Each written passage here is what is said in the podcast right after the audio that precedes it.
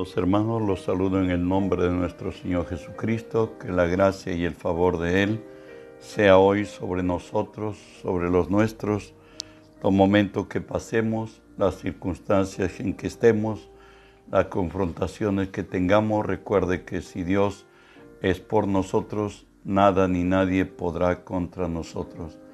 Estamos estudiando la palabra de nuestro Dios en el Evangelio según San Mateo 4, el verso 17. Nos dice así, desde entonces comenzó Jesús a predicar y a decir, arrepentíos, porque el reino de los cielos se ha acercado.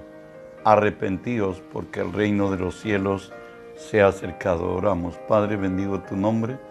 Te doy gracias, Señor, que siendo hombre me concedes el privilegio de presentarme hoy delante de ti y ponerme por ti delante de tu pueblo.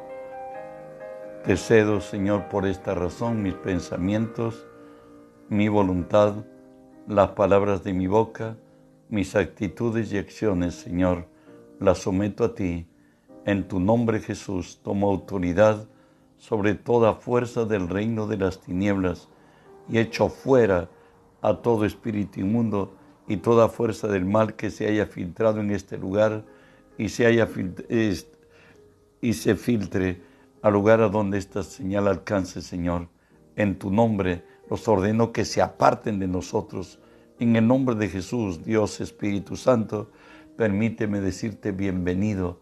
Hoy unge mis labios con tu poder, pon tu palabra en mi boca, unge los oídos de mis hermanos, para que tu palabra se quede en nosotros Ensancha hoy nuestros corazones para entenderte, para creerte y para obedecerte. En el nombre de Jesús estamos estudiando las fuerzas que imperan en el reino de Dios. Hoy estamos estudiando la fuerza de la paciencia. ¿Qué es la paciencia? Es la capacidad de confiar, es decir, de esperar para que las promesas y planes de Dios se cumplan a la manera y en el tiempo de Dios en nosotros.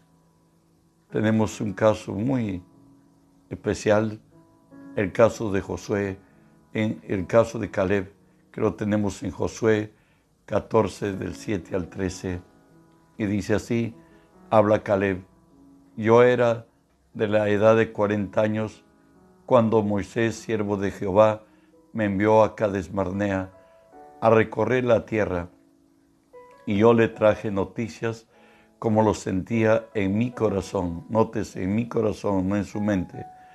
Y mis hermanos, los que habían subido, hicieron desfallecer el corazón del pueblo, pero yo cumplí, siguiendo a Jehová mi Dios. Entonces Moisés juró diciendo, Ciertamente la tierra que oyó tu pie será para ti, para tus hijos, en herencia perpetua, por cuanto cumpliste siguiendo a Jehová mi Dios.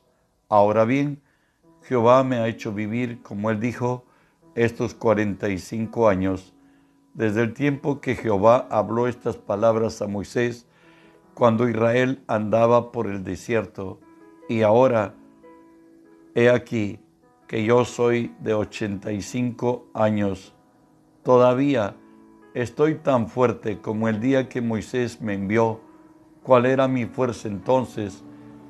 Tal es ahora mi fuerza para la guerra y para salir y para entrar. Dame pues ahora este monte, del cual habló Jehová aquel día, porque tú oíste en aquel día que los anaseos están allí y que hay ciudades grandes y fortificadas, quizá Jehová estará conmigo y yo los echaré, como Jehová ha dicho.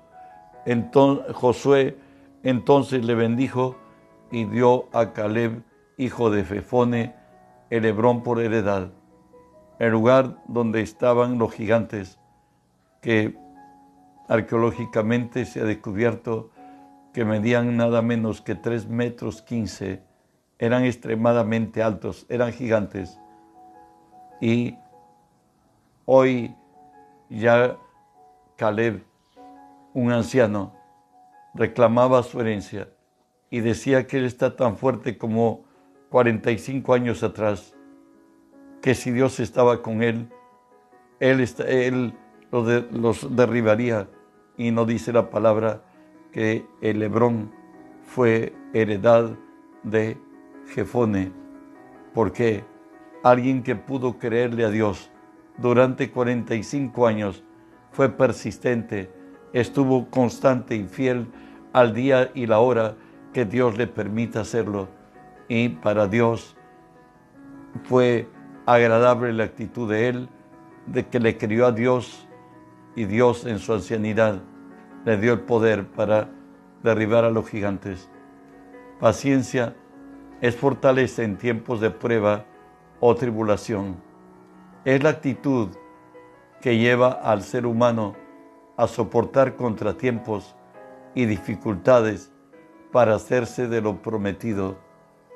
Santiago 1, 3 y 4 nos dice así, sabiendo que la prueba de vuestra fe produce paciencia, mas tenga la paciencia su obra completa, para que seáis perfectos y cabales, sin que os falte cosa alguna. Nos dice Santiago que la prueba de nuestra fe produce paciencia. Por eso es que no hay mucha gente que tiene fe que produzca fruto. ¿Por qué? Porque no tienen paciencia. Ellos quieren las cosas automáticamente. El mundo que vivimos es así. Hasta cuando vamos al mercado se pregunta si la mandarina no tiene, no tiene, no tiene pepa. Porque quisiéramos que todo ya venga hasta precocido. Pero Dios quiere que tengamos paciencia, como lo dice Hebreos 10, 36 al 39, porque os es necesaria la paciencia para que habiendo hecho la voluntad de Dios, obtengáis la promesa, porque aún un poquito el que ha de venir vendrá y no tardará, mas el justo por la fe vivirá, y si retrocediere, no agradará a mi alma. Pero nosotros no somos de los que retroceden para perdición, sino los que tienen fe para preservación del alma. Recuerden que mayor es el que da que el que recibe. Por tanto, aprendamos a esperar, porque si Dios hiciera las cosas al momento que quiero, lo que quiero y como quiero, los papeles y los roles se habían, se habían revertido. No sería Él nuestro Señor, seríamos nosotros señores de Él, cosa que jamás de los jamases, sino para explicarlo, estoy diciéndolo. Salmos 41 y 2 nos habla de actitud de un hombre que es paciente, por cierto, David. Dice él pacientemente, esperé a Jehová y se inclinó a mí y oyó mi clamor. Me hizo sacar del pozo de la desesperación, del lodo cenagoso. Puso mis pies sobre la peña y enderezó mis pasos. David entendió que el Dios al cual sirve es el Señor y por tanto al Señor hay que esperarlo.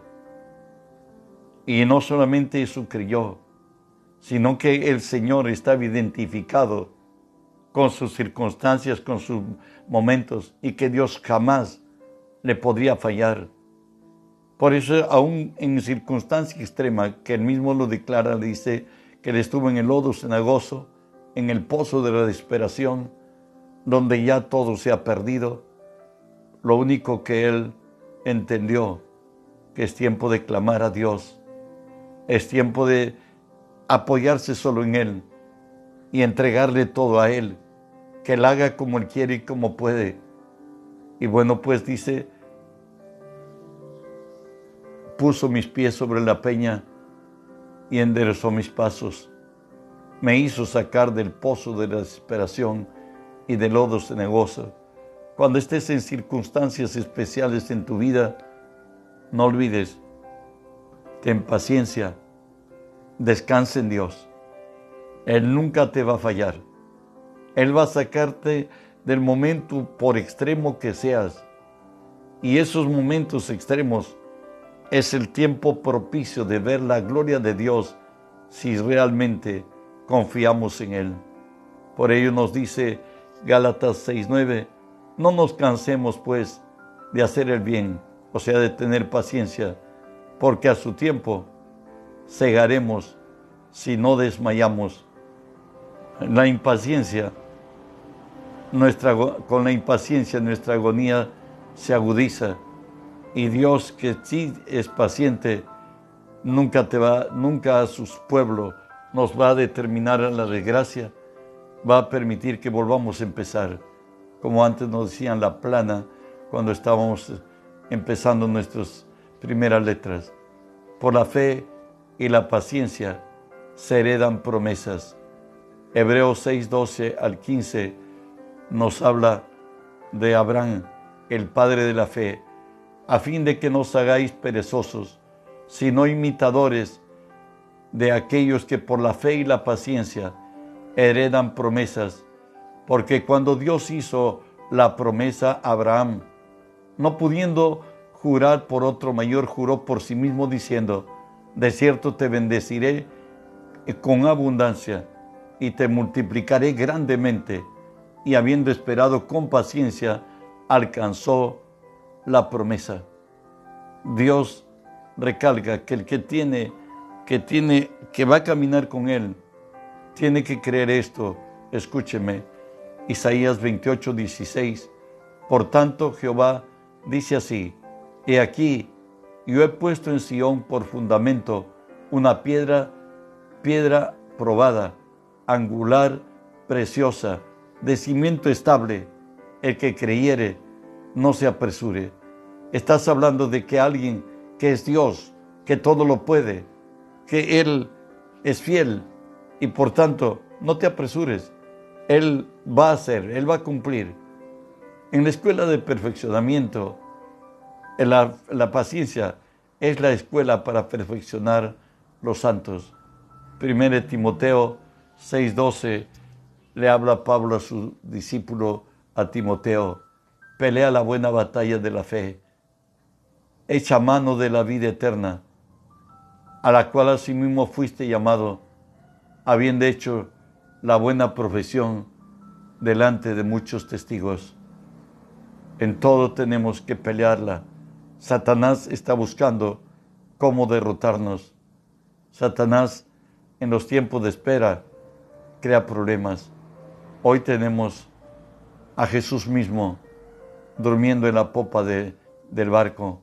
Lo leo, Marcos 4, 37 al 40.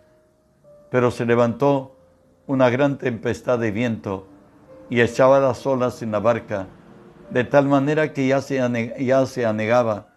Y él estaba en la popa durmiendo sobre un cabezal. Y le despertaron y le dijeron, Maestro, ¿no tienes cuidado que perecemos? Y levantándose reprendió al viento y dijo, Calla, enmudece. Y cesó el viento y se hizo gran bonanza. Y les dijo, ¿por qué estáis así amedrentados? ¿Cómo? ¿No tenéis fe? ¿Por qué no obraron en su fe? Bueno, a veces esperar para todos los hombres es difícil, para el que habla también. Proverbios 13:12 nos dice, la esperanza que se demora es tormento al corazón, árbol de vida es el deseo cumplido. La esperanza que se demora es tormento al corazón, pero árbol de vida es el deseo cumplido. Como cuando una muchacha adolescente sueña pues casarse con un muchacho bien apuesto, bastante bien parecido, aún su tonalidad de voz imponente. Pasan los 20, ya no, los sueños no son muchos. Alguien dice que llegan a más de los 30 y dicen, el que pase. Bueno, no conoce la palabra. Sabes, todas las mujeres de la Biblia que esperaron dieron hijos ilustres, dieron hijos excelentes, porque hay un precio. Lo que se espera vendrá algo más grande. ¿Sabes? Aunque Dios parezca que se esté encubriendo, Dios siempre salva. Llega el momento que revelará su gloria. Lo que pide de, de mí y de ti es paciencia. Razones bíblicas del porqué del sufrimiento. ¿Por qué Dios nos hace esperar? Y bueno, pues lo leo, Romanos 4, 18 al 20. Nos habla de Abraham. Él creyó en esperanza contra esperanza para llegar a ser padre de muchas gentes. Conforme lo que se le había dicho, así será tu descendencia. Y no se debilitó en la fe al considerar su cuerpo que estaba ya como muerto. Paréntesis, siendo de casi 100 años, cierre paréntesis, o la esterilidad de la matriz de Sara, tampoco dudó por incredulidad de las promesas de Dios, sino que se fortaleció en fe, dando gloria a Dios. Dios permitió a Abraham que aún entrara en un momento donde las imposibilidades eran tan reales como el mediodía. Él era impotente, Sara cesó su costumbre, los dos baldados, imposibilitados, pero Dios permitió que Abraham se levantara en fe, porque la fe es contra esperanza. Él no dudó, dice, de la, no dudó por incredulidad de la promesa de Dios, sino que se fortaleció en fe, dando gloria a Dios, exaltaba y glorificaba a Dios. Quería que sus hijos sí son como las estrellas que Dios los mostró y como las arenas del mar que Él la crió. En Efesios 4:13, ¿por qué Dios nos hace pasar por momentos así? ¿Saben por qué? Uno, porque Dios quiere que nuestra fe sea probada aún contra esperanza. Dos, porque Dios se ha, determinado que todos crezcamos a la estatura de Cristo, un varón perfecto, como lo dice Efesios 4:13, hasta que lleguemos a la unidad de la fe y del conocimiento de Dios, a un varón perfecto, a la medida de la estatura de Cristo. Dios no quiere que alcancemos la estatura de Pedro, de Pablo, de los grandes, sino del más grande de los grandes, de Cristo. Cristo mismo pasó por esta escuela para ser alzado como Señor y gran Dios. Hebreos 5 del 7 al Dios nos dice así, y Cristo en los días de su carne, ofreciendo ruegos y súplicas con gran clamor y lágrimas al que podía librarle de la muerte, fue oído a causa de su temor reverente, aunque era hijo, por lo que padeció, aprendió la obediencia y habiendo sido perfeccionado, vino a ser autor de eterna salvación para todos los que le obedecen y fue declarado por Dios sumo sacerdote según el orden de Melquisedec. ¿Sabes? Jesús, por cierto, es Dios hecho hombre. Y para prototipo nuestro, Él fue probado allí cuando estuvo en el Sinaí orando a su Padre para que aparte el cáliz de él y no se haga su voluntad sino la del Padre. Oró tres veces. Ahí fue, ofreció ruegos, lágrimas, súplicas para que sea librado de la muerte. Nótese que ahí se fue oído a causa de su temor reverente. Él estaba dispuesto a que su Padre haga su voluntad. Él estaba pensando de que en la eternidad se acordó que Cristo muriera en la cruz, pero ahora se encontraba muriendo ahí dentro de la oración en Getsemaní. Y cuando él oró, su Padre le concedió. ¿Para qué? Para elevarlo a una mayor gloria, ser declarado sumo sacerdote según el orden de Melquisedec. El eterno y sumo sacerdote Jesús. ¿Por qué Dios permite que nosotros también seamos probados?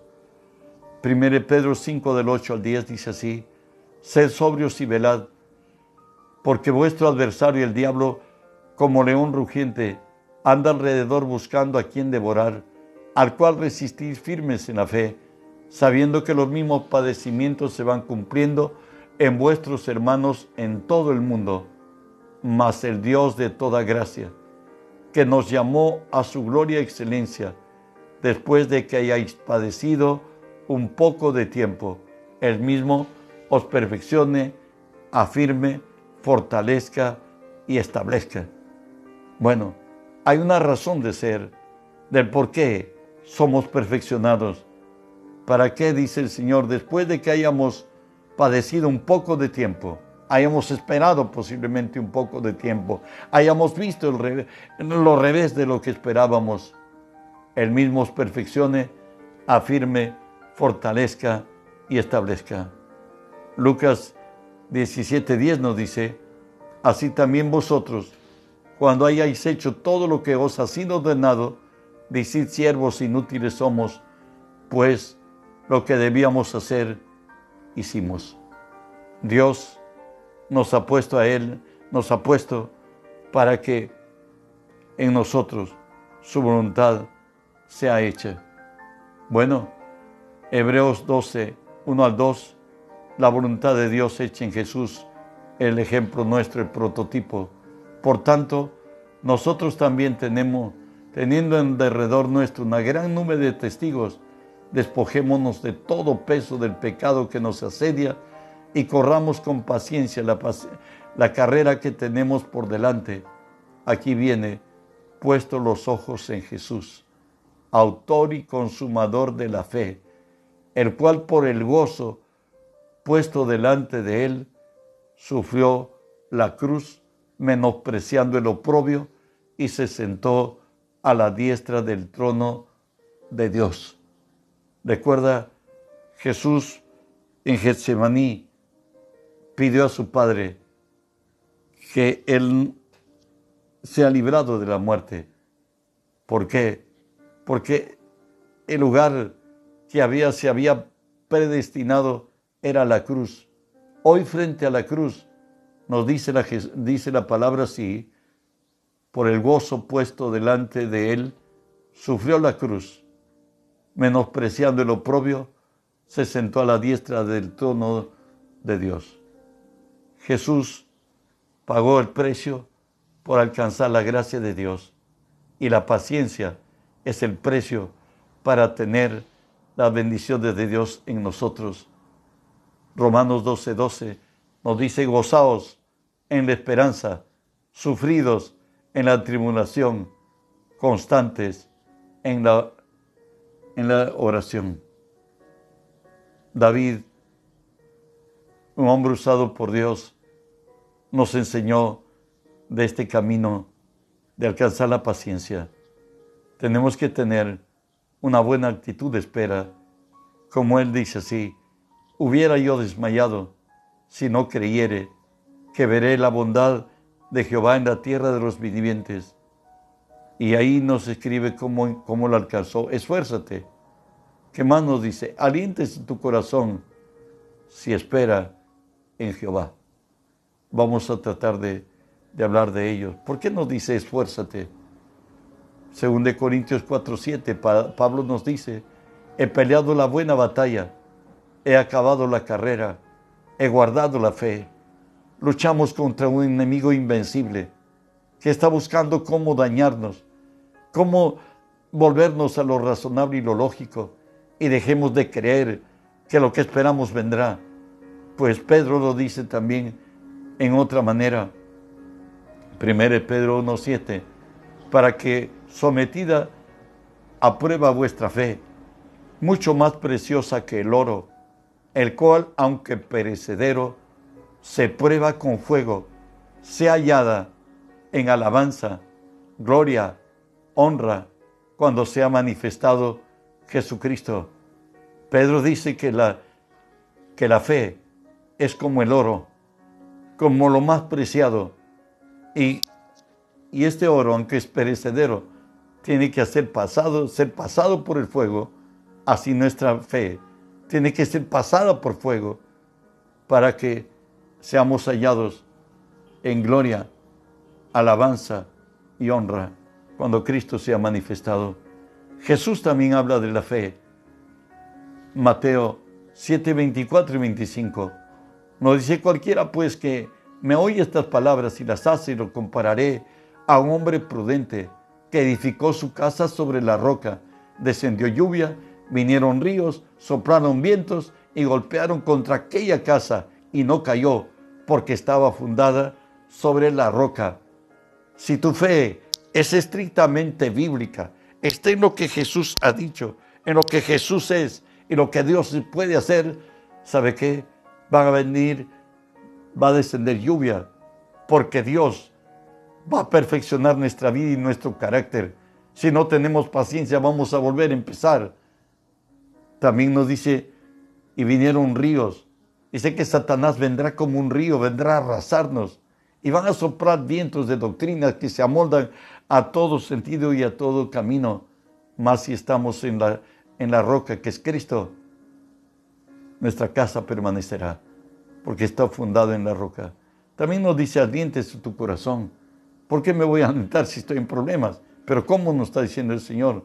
No os ha sobrevenido ninguna tentación que no sea humana, pero fiel es Dios, que no os dejará ser tentados más de lo que podáis resistir, sino que también juntamente con la tentación, la salida, para que podáis soportar. Consejo, cuando estés en medio del problema,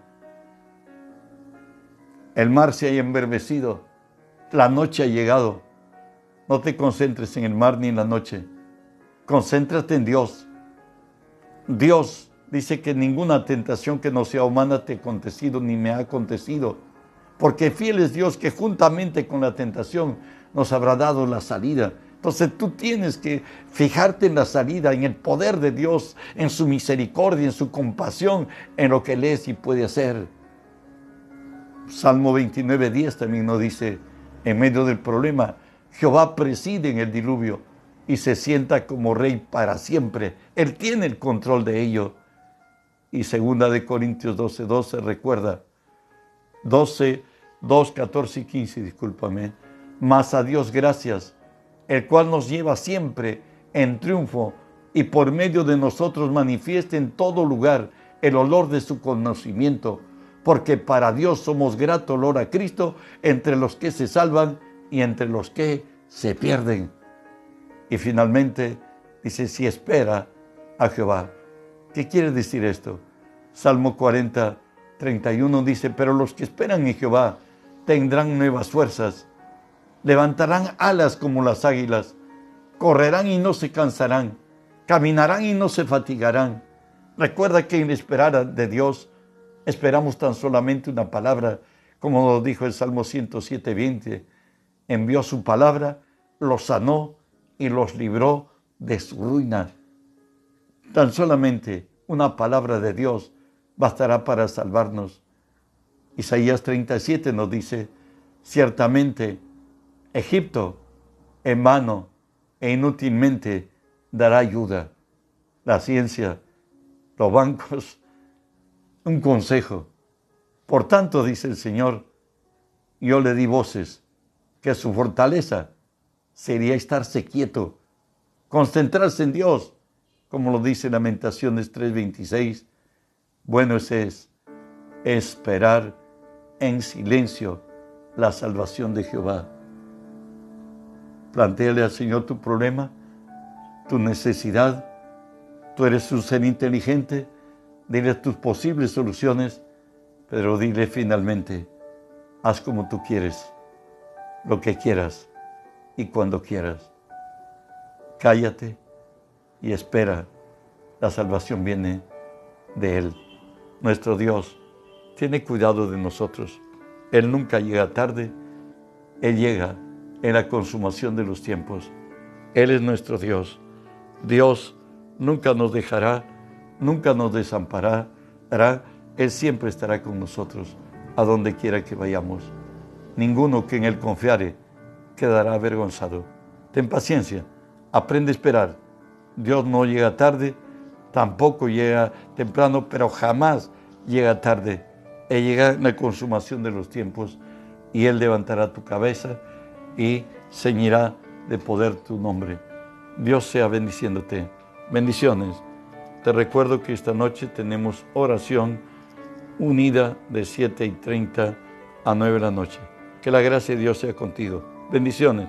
Buen día.